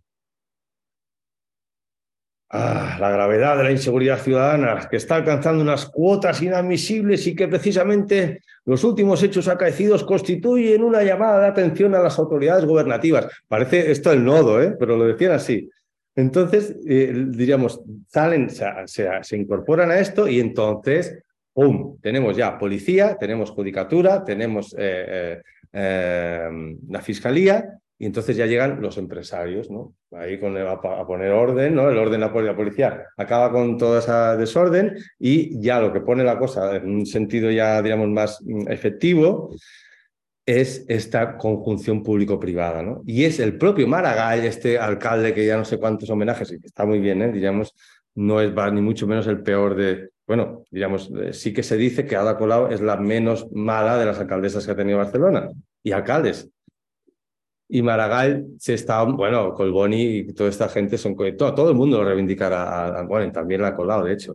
Reivindica, ah, pues Maragall el que dice, aquí la pasta de la reforma la tienen que hacer los empresarios, porque se van a beneficiar mucho, pero los empresarios no son, esto es muy bueno porque estos empresarios es la cuota de participación ciudadana, esto no es broma cuando hacen los registros, los informes de participación ciudadana, consideran que estas, empresas son participación pública, participación ciudadana. Entonces, esta empresa, atención, empresa mixta que se crea el año 2000, ay, perdón, el año 88 y 60% eh, de capital social, porque eso ha ido cambiando de nombre. Primero fue Procibesa, luego fue Fotibesa, ahora tiene otro nombre, Promuseos y tal vez, ya no me recuerdo. Total, el, en ese momento, el 88, 89, 60 60% de capital es Ayuntamiento, Diputación de Barcelona y el resto empresas privadas. Atención, ¿eh? no son el, colmado eh, ni la, vamos, ni la ni el bar de, al lado. Son CaixaBank, BBVA, en ese momento se tenían otros nombres, como ya sabéis, Cataluña Caixa, Telefónica o Movistar, Saba Aparcamientos y, bueno, y una empresa de, diríamos, una constructora. Atención, esta es la participación ciudadana y esta es las, los empresarios que se van, que se van, a, que se van a, beneficiar de esto. En fin, con esto lo que acaba pasando, y acabo, eh, pero la última cosa ya diríamos de broma, que claro, esta, este fervor policial, claro, la policía va allí como efectivamente una fuerza colonial, ¿no? Y no conocen a nadie. Y de hecho, el Pep García, que era el presidente muy controvertido, él, acabó diciendo a Joaquín Jordá, una película muy recomendable de nens, de niños, eh, sobre esta destrucción, todo, el, todo otro chanchullo que se inventaron, que fue un supuesto red de pederastia internacional, por favor, que se montó ahí en el, en el, en el Raval. Eh, y esto hizo una película maravillosa, Joaquín Jordá. Entonces, el, el Pep García, que era muy, es muy fácil de reconocer porque iba con, con Paco entre una muleta y una silla de ruedas, pues también le cascó la policía. Le, lo identificó, claro, como van, como va la policía con su, esa dirigencia, son tan buenos trabajadores, pues claro, van, repartiendo a, a torti a que se dice en catalán. Para acabar, dice, dice Joaquín Jordà, mirad por favor si os interesa el tema de esta película, dice, bueno, es que en este momento la situación era muy complicada en el barrio, dice, y tuvimos que pagar un sacrificio. Y dice Joaquín Jordà que él tradujo al catalán Tristes Trópicos, al loro, de, de Levi Strauss. Dice, a ver, los sacrificios no se pagan, los sacrificios se cobran. Y entonces diríamos que con eso se Muy bien. pues yo creo que ese es el final perfecto. eh, pues yo creo que ya eh, Exactamente. Pues muchas gracias por estar aquí. De verdad, me ha gustado mucho teneros aquí delante. Me habéis animado mucho y, eh, y estoy muy contento. En fin, preguntas si hemos dejado algo de tiempo, comentarios. eh, solamente esto, la democracia, por, favor, no era este antídoto contra la ley del más fuerte. Yo me gustaba pensar que esto que podía ser así, ¿no? Y no sé hasta qué punto es otro martingala que se dice, ¿no? Otra martingala para que la ley del más fuerte continúe en marcha, ¿no? Porque, en fin, estas destrucciones se están cometiendo por, todo, por todas las ciudades, por todas nuestras ciudades. Sevilla, Madrid, Valencia, Barcelona. Pues muchas gracias. Pues muchas gracias a ti y para que os Y hacemos un ratillo si tenéis cuestiones, preguntas, dudas. No sé si me embarbusat molt, que se dice me he ido muy rápido, muchas cosas. No, está como, como arrancado desde dónde, ¿no?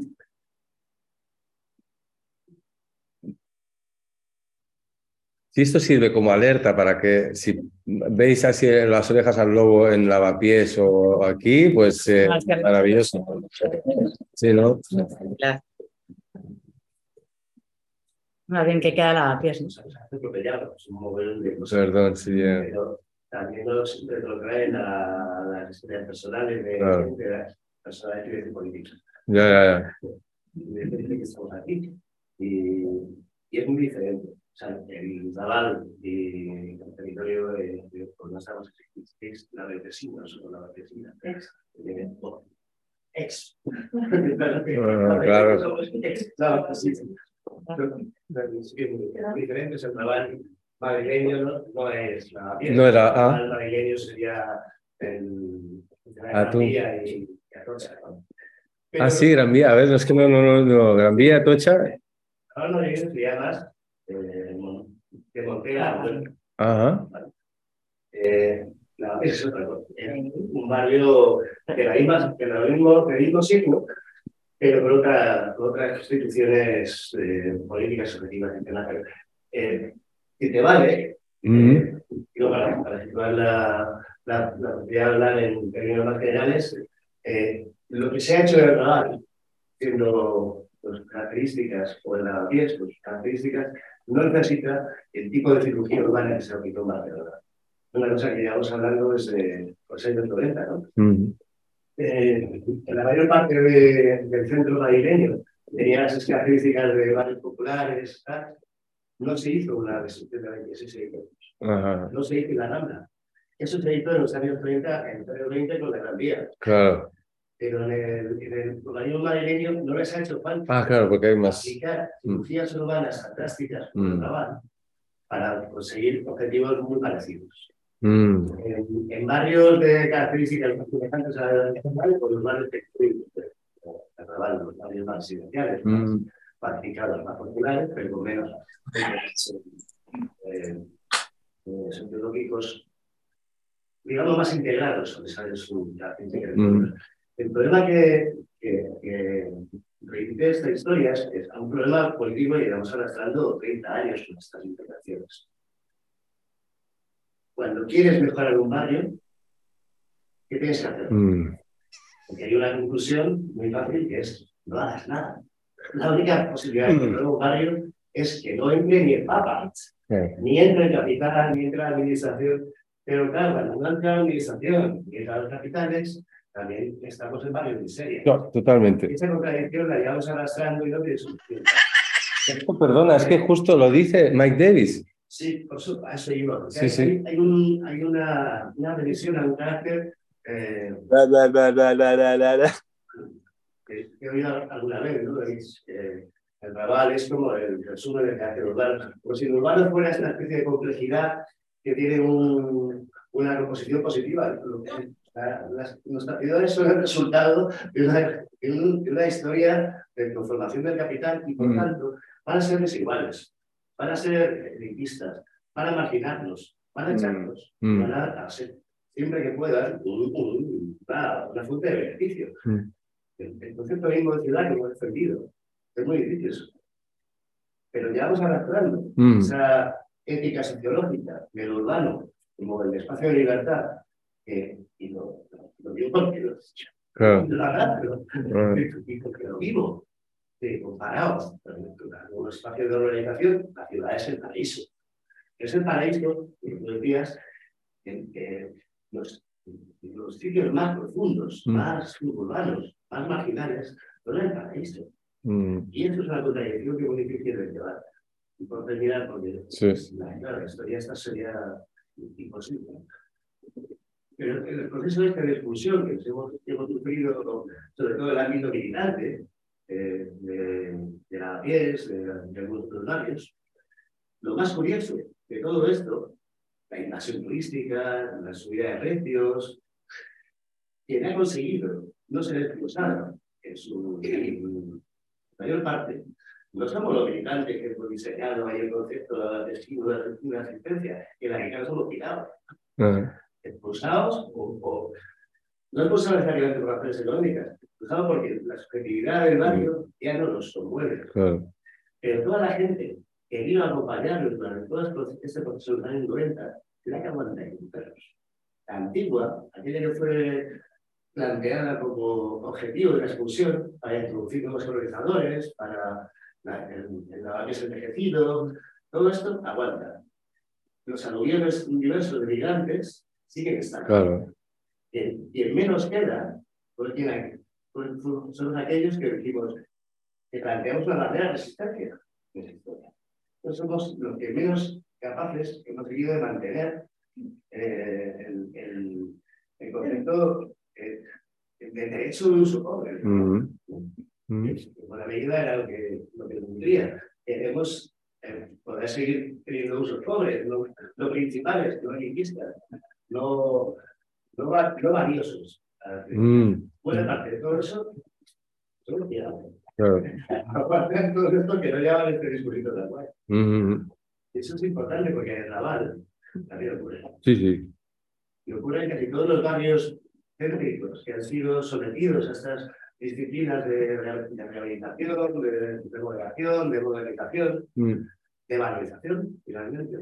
Quien más aguanta es quien no tiene otro sitio. Claro. Realmente no tiene dónde quedarse. mm. Porque, claro, cuando tú puedes caerse Si puede aguantar porque tiene la propiedad o algo parecido. de- porque soportan la, la agresión, porque o sea, que Pero es que, bueno, ahí uno se co- recogen casos, bueno, ya lo sabéis que la, agres- la agresividad, la violencia es física. O sea, hay un, un- un- bueno, el bar Ciutat Bella, no sé si, si el bar Ciutat Bella estaba en el Raval, en el, en el carrer San Rafael, precisamente en la esquina con Rubador, y ahí entró la UPA, la, la temible mm, policía, digamos, mm, como antidisturbios, pero de la Guardia Urbana, que es peor aún, entraron a golpes ahí, lo sacaron, sacaron, pero a, a tortas, a todos. Y era un sitio magnífico, eran los sitios que nunca cerraba. Estos, y y, el, el arrobador 29, también otra cosa muy elocuente, el arrobador 29, eh, allí al, al Manel González, que lo cito varias veces allí, amenazaron con matones, le- bueno, acabaron saliendo en la, televisión y ahí parece que se frenó un poco, pero lo amenazaron con matones, evidentemente todo, todo el rollo de desconectar y ratas y tal, demás. Lo, lo, lo elocuente de la cosa es que esa, en el Robador 29 había un prostíbulo que aún que sale, un prostíbulo, perdón, una casa, un bar de alterne, no un prostíbulo. Llegó a tener un, un mueble al fondo en la trastienda, pero fue básicamente un bar de alterne que sale en la novela de Pierre de Mandiargas, Al margen, ¿no? Yo estuve mucho tiempo en, haciendo la etnografía ahí. Pues ese eran dos locales, ¿no? Y, y era un bar de alterne hasta prácticamente que acabé yo la tesis y, y, alucinar, perdón, ¿eh? también con la expresión, pero ¿en qué se convirtió? Es muy elocuente. ¿En qué, en qué meses que se convirtió? ¿En qué lo, entonces, o sea, cerraron el bar de alterne y pusieron dos locales, dos negocios. ¿Cuáles serían en ese momento? Yo, es que... No, esto es 2014. Muy bien. Una galería de arte y una inmobiliaria. Son como la, las dos cosas, ¿no? Que la galería de arte, por suerte, digamos, cayó muy rápida. La inmobiliaria no sé aún si está. Pero es muy elocuente de lo que se, de lo que se espera al barrio, ¿no? Pero yo creo que digo, sí que mecanismos, diríamos, por eso he acabado con esto, que me parece muy naif, esto de la idea de la democracia como antídoto contra la ley más fuerte, pero es que entonces, pues yo qué sé, ¿qué vamos a la guerra urbana o qué? Porque si es lo que estamos diciendo es que aquí quien manda es el, los piratas, que ni siquiera utilizan, no solo utilizan los canales, digamos, institucionales, sino que no es posible, como decía José María Ser y Torres, y Torres Clavé, en los años, cuando hacen el plan Masia, el plano a Barcelona, con, digamos, Le Corbusier por ahí dándole, dándole, eh, inflándolo, que no se puede realizar ninguna intervención urbanística si no se socializa el suelo, el trabajo de los eh, técnicos y el material, estamos 100 mm, años después, estamos absolutamente igual. Entonces, entonces yo lo hablo otro día con un colega. Bueno, eso no se puede plantear. No se puede plantear, exacto. No se puede plantear inversión completa de la, del pueblo urbano. Y que hace 100 años, 30, 40, se podía pensar no, no. en intervenciones urbanas, incluso quirúrgicas, que no fueran planteadas como procesos de inclusión o de incorporación de, de cada vez más territorio a los términos de valor capital. Mm. Se podía pensar, pero se podía pensar, pero ahora no tiene ninguna manera, claro. ninguna posibilidad de, de, de, tener una interacción en la que puedas pensar una salida urbana que no sea una destrucción masiva. Y aquí se nota mogollón. O sea, porque no hay, por ejemplo, es una masiva por, parte nuestra. Más fácil que vaya a ser el capital que estudia las ciudades. Claro, yo creo que ahí por lo que tenemos que pensarlo muy seriamente. Esto no es pico de pala. Como decía tu colega, que me decía un profe de, de Almudena hace años, decía, la avies lo mejor es ponerse en Cristo Molina y ya, una y sumergirnos. Claro, es ahí como el arqueo, Ah, exacto. Pues arriba del terremoto, exacto. Una sumergión y hacer una planta por arriba. Y, y venga a vivir, claro, sí, sí. Eso es. Aunque sea una bondad pensarlo, uh -huh. ya vale que nos pongamos a pensar en la mesa y seguir pensando en que haya articulaciones de la reforma urbana, hay una palabra que en Cataluña usáis mucho, y aquí en, en el urbanismo madrileño se usa nada, es la del civismo. Eh. el civismo en Cataluña, sí. Joder, menos mal que la hemos llegado a usar aquí. Sí, sí. Porque es la, la, la palabra, la palabra desastre. ¿no? Sí. Se ha convertido. Fíjate, fíjate que yo, perdón, también que hice una suerte de arqueología del civismo y la primera vez que aparece en el diario, digamos, del régimen de ahí en Cataluña, que es La Vanguardia, aparece y era precisamente alucina para criticar la especulación. Se hablaba de incivismo mm, relativo a los especuladores que estaban destruyendo la ciudad, expulsando a la gente. Y claro, a partir de un momento todo eso, ahora el civismo solo significa una cosa, que es, eh, vamos, echar a la gente de, de que en la calle, ¿no? No quiero hablar. Ah, no, no, no, que es que veía, es que como se entra a veces el sonido, ah, entonces pensaba que era de aquí, pero no es de, es de otra sala.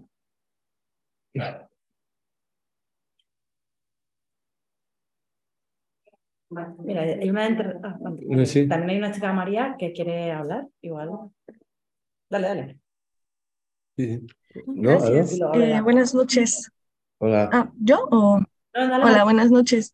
Eh, bueno, yo quisiera más que nada como hacer un comentario eh, anecdótico. Yo eh, estoy en la Ciudad de México y el fin de semana eh, sucedió, se llevó a cabo una marcha que en realidad lo que buscaba era como em, contradecir una reforma que hay al Instituto Nacional Electoral de aquí de México pero en realidad esta marcha fue realizada por una clase, por una élite que se ve eh, afectada sus intereses por esta reforma.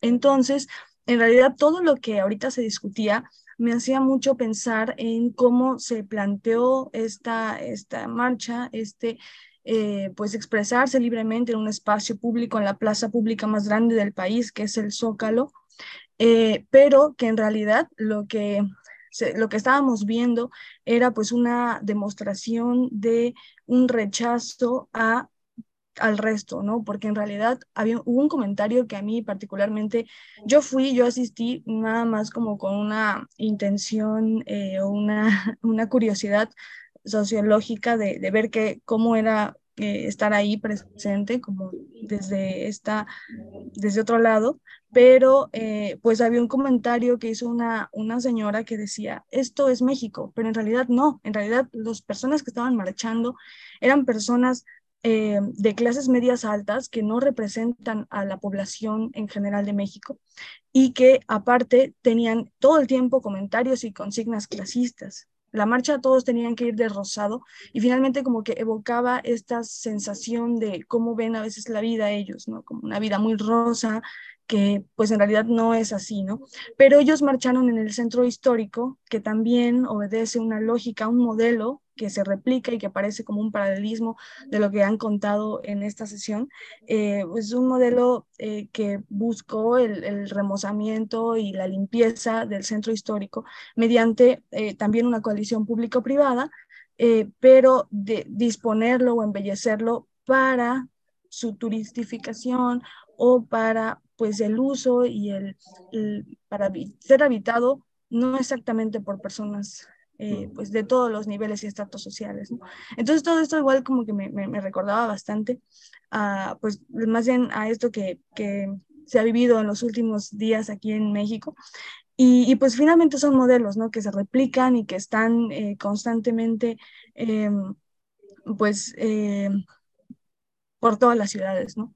Y pues yo lo observo aquí en mi país, o sea, no es el único, la única ciudad que está viviendo eh, pues estos procesos de gentrificación o procesos de expulsión o procesos también de turistificación, ¿no? Y creo que pues el caso de Barcelona también es un referente internacional eh, de la turistificación, ¿no? Y de cómo se ha convertido en una ciudad global, una ciudad turística, pero a costa pues también como de, de, este desplazamiento, ¿no?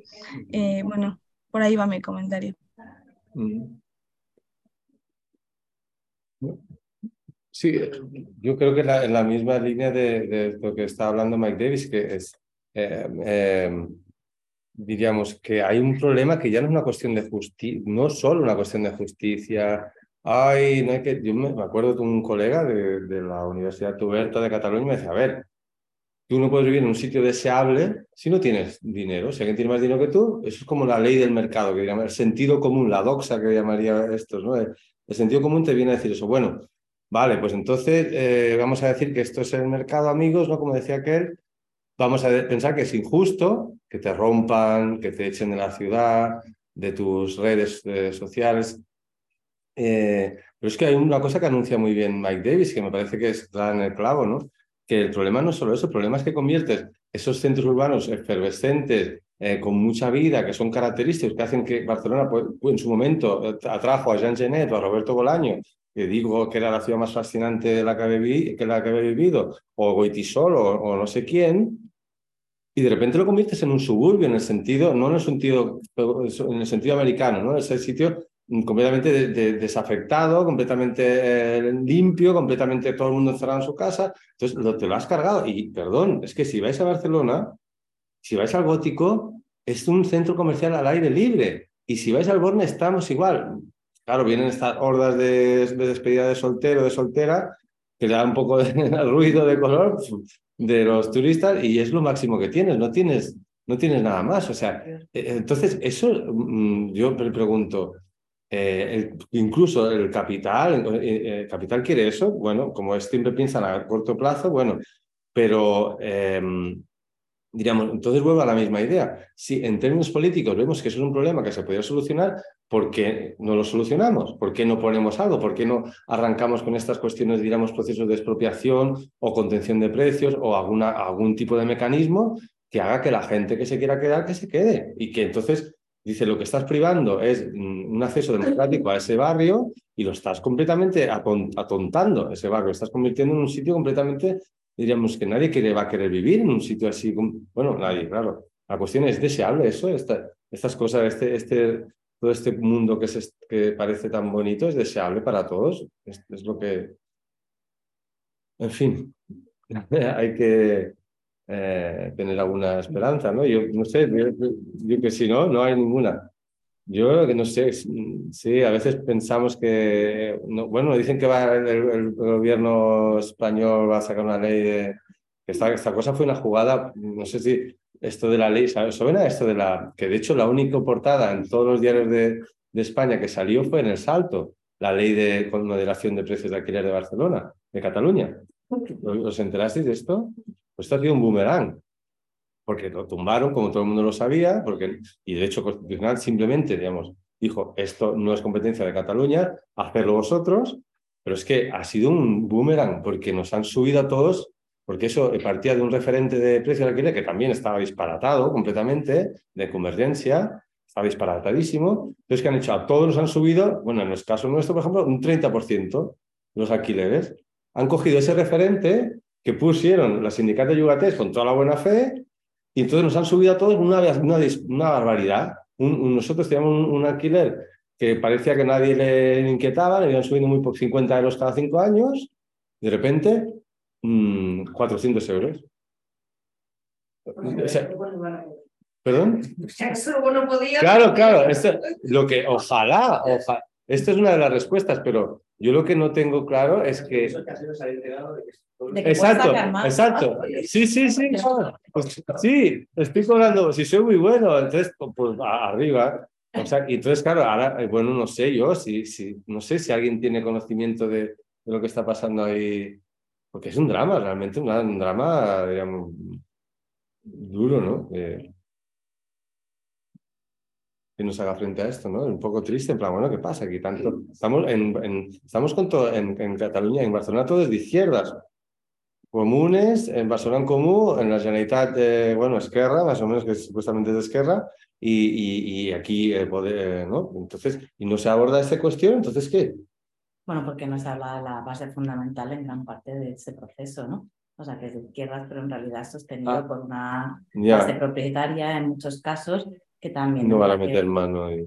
¿No? O sea, bueno, parte de la tesis también, trabajo sobre eso. Mm. Entonces, que, en realidad es mucho más sencillo culpar a otros que están fuera, que no sé qué, cuando en realidad el propio sistema se sostiene a partir de... Es lo que estamos hablando.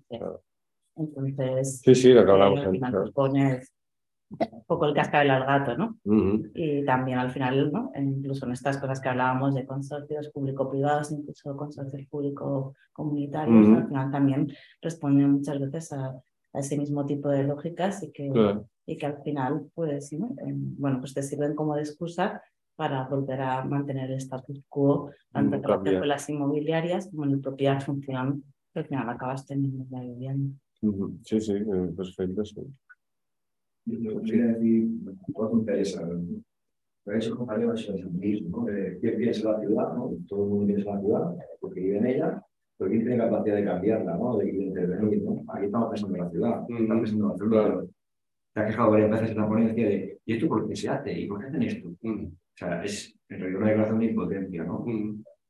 Nos sentimos impotentes ante algo que quién piensa quién hace la, la ciudad, ¿no? Entonces, claro, este concepto de la sociología urbana, ¿no? de Modochi, no sé quién, y Logan, que decían la coalición de crecimiento, ¿no? La, la coalición de crecimiento, que tienen intereses comunes, ¿no? en este caso políticos, y eh, empresarios, ¿no? O sea, uno, uno y otros, ¿no? Y además lo ha dicho, en este consorcio, acción participante, serían las empresas junto con políticos, para ¿no? coalición de crecimiento. Pero claro, ahí se nos olvida meter otra variante que se denuncia casi por separado, que sería esta cuestión de quién puede pagar también, ¿no? O sea, es decir, se acepta o se acepta. En este proceso de gentrificación, de expulsión, no solo hay un agente que sube los precios, sino alguien que va a pagar ese precio de sube. Y ese alguien que se va, es el que el agente también, que luego va a ir a la galería de arte, etcétera, etcétera, ¿no? Y, y, que entiende la ciudad de otra manera diferente, ¿no? Entonces la piensa de otra manera diferente. Bueno, simplemente eso. Claro, sí, sí. No tiene mucho no, esto, esto, exactamente, de que la ciudad es esto, es una industria, lo que, de, la industria de producción de plusvalías, ¿no? Y, si es así, no, no lo discutas, ¿no? Hay un compañero, ¿no? Juan Maguillés, que escribió un libro la destrucción de la ciudad, ¿no? Y decía eso, no se puede pensar utopías si no destruyendo las ciudades, ¿no? Yo creo que mucho tiene algo por ahí cuando habla de las ciudades, y por ahí también, eso de las Ajá, sí, sí, sí, sí. Y luego ya viví lo que vino, porque mi padre era de Barcelona, ya vino. Wow. Y él me dijo que nunca, nunca, nunca pasaba por Chile. Ya. Pasó tres veces y las tres veces le atacaron. Oh, claro, claro. No entendía que él era un hombre trabajador de clase blanca que se metía a la de aunque posiblemente era el de marido, ¿no? Pero yo descubrí en Barcelona todo el chino con baja. Claro. ¿no? Que es una ética de la cultura, sí. de, de, clase, ¿no? Los discursos de Popé son, son de, de cine, ¿no? Sí. ¿Por qué robamos, no? Es, es un acto moral. Sí. Estamos equilibrando la balanza de la sí, sí. Pues se me ocurrió un día ponerle eso a mis alumnos ¿no? y no entendieron absolutamente nada. Ah, o sea, esto es Barcelona, esto es chino, pero el chino no es eso, lo que chino es que se Sí. ¿no? Ah, se le rompió la cabeza, ¿no? Se aburrieron, desconectaron, eh, no nada porque, claro, yo descubrí ahí en Barcelona que era contraria a la dirección de mi padre, Claro. de derecha conservador, ¿no? Y Sí. era- Y bueno, la me Sí, sí, sí, máquina baja es una figura también importante ahí. Está gratis, en- se puede ver. Sí, sí, sí, sí. Nada, y lo último sí es que en la pandemia, yo viví la pandemia en, en Murcia y yo vivía ahí entonces en el Polígono de la Paz. El Polígono de la Paz es este, este lugar que resiste, ¿Cómo se llama, perdón? el Polígono de la Paz, el Polígono. El Polígono de la Paz Ah. que está entre el campo de fútbol, el auditorio y dos consejerías, ¿no? Están cercados la educación, trabajo tal, pero ese barrio lo. Ese es el único sitio donde pueden encontrar aparcamientos. Y yo vivía allí, pero no era un vecino. O sea, no me consideraba un vecino, ¿no? O sea, porque yo había casas por la calle por las que no podía pasar. O sea, directamente me, me llamaba la atención, no podía pasar por ahí, ¿no? Y resistían, y resistían, eh, la pandemia resistían haciendo fuego en la calle, bailando, porque necesito entrar en traje de los militares también para controlar la población, ¿no? Mm, pero no han podido con ello, precisamente por eso vemos. Eso vaya a otro sitio, ¿no? Claro. y porque hubo un intento de bombardearlos por un plan estratégico y no sé cuánto y tal, pero fue un consorcio de empresas que al final lo único que pudieron hacer fue arruinarse. Ajá. Pero hicieron complicado, fue, fue, fue, digamos, eh, convencer a la gente que vivía ahí en el barrio, estamos hablando de más de 2.000 vecinos y vecinas, de que lo bueno era destruir aquello y construir nuevos edificios, ¿no? Claro. Y recuerdo que un grupo de colegas como allá a pintar, hablar con los vecinos y tal, pensaban, no, no, o sea, esta gente necesita viene a dar una nueva vida, Claro. no quieren mantener Sí. la materia. Sí, sí, O sea, tú no vives aquí, sí, no vengas a decirnos que tenemos que hacer mucho totalmente, sí, totalmente. Bueno, yo qué sé, eso. eh, y ahí- Bueno, eso pasaba ahí también, ¿eh? Eh, ah, lo que ahí esto, y- y- bueno, esto nos pasa un poco a todos cuando eh, el- el, eh, la, la prosperidad, ¿no? Te va a llegar la prosperidad, entonces no me fastidies la cuestión. Lo que pasa es que no, no, no todo el mundo, o sea, no, no todo el mundo lo ve tan rápido que esa prosperidad implica que tú te, que te, que te, te piras tú de allí. Y eso se veía muy claro. Esto, claro, eh, este hotel, que pusieron un hotelazo, esa, esa forma fálica que está en el hotel, el Barcelona Raval, ¿no? Y claro, estaban un poco, ya sabían, no son tontos la gente. Entonces, bueno, esto, uy, qué bien, esto cuánta gente maja. Claro, esa gente no pasaba por ahí y más policía, más control. Y al final lo acabaron cerrando, el, el bar Alegría, al bar Alegría, pobre. este. Ya, se quedó sin alegría. sí. Con menos sensación que hace que cuando empieza a hablar de la comunidad. Si lo piensas bien, sí hay proceso de cirugía. No, no de la escala del cabal, que no se tiran hay manzanas juntas. Hubo dos intentos, una cosa de dos intentos que se llamaban igual. La Alameda de la Pies, una en el 96 y otra en el 2006. más o menos. Ah, mira. Era tirar las manzanas para colocar un eje eh, comercial. La Alameda también, perdón. Sí. Ah, mira, en Sevilla ha pasado, es igual. El no sé si te haces la idea, fue en Cabral hasta las rondas de, bueno, hasta el lado del reino social. Entonces, había un plan de tirar unas manzanas. Ah, Es cierto que no hace falta, pero hay otro, otro tipo de cirugía que va más lenta. Es la que va tirando edificios y, recon- y reconstruyendo edificios. Mm. Sean, sean completos o sea manteniendo sobre la pantalla. O sea, la cirugía existe también. La, la otra Sí, es que siempre pensamos que hay una especie de, de, de plan siniestro del capital. mm. Hay un plan siniestro del capital, es pasta. Sí. No hay ningún problema de. Pero no siempre tiene una, un formato de, de, de construcción al detalle de los objetivos. ¿no? Mm. De, de toda la zona centro de Madrid han ido amontonando planes, pero no tenían un plan inicial. O sea, a nadie se le ocurrió en el 95, cuando empezaron las, reform- las, las implementaciones en, en Malasaña, en el 2002 íbamos a ser una ciudad turística. De hecho, no se nos ocurrió hace, hace seis años. ¿no? No, a- a- a pesar de datos que teníamos, Mm. que certificaban que en efecto había un, un, un nivel alto de visitas a Madrid, no se consideraba que era un- por un- una atracción turística, también porque las cosas cambian. Y el problema es que, todas las cosas que cambian, no sea sin plan, por tanto, un plan siniestro, oscuro del capital, casi siempre cambian según su agenda. Es la agenda de la acumulación, la circulación y el poder. Mm. Entonces, eh, en- eh, tú has indicado bien la palabra simplificación y yo creo que estamos intentando evitarla bastante, Mm. pero sin embargo se está generalizando mucho. Y ahí sí que podías preguntarnos algo, ¿no? Mm. Sí. Porque yo también, o sea, cuando empezamos a usar gentrificación, Mm. al final de los 90, hacíamos incluso bromas con nos reíamos, ¿no? De, vamos, a, vamos a hacer un cartel con gentrificación para reírnos de la peña. Eh.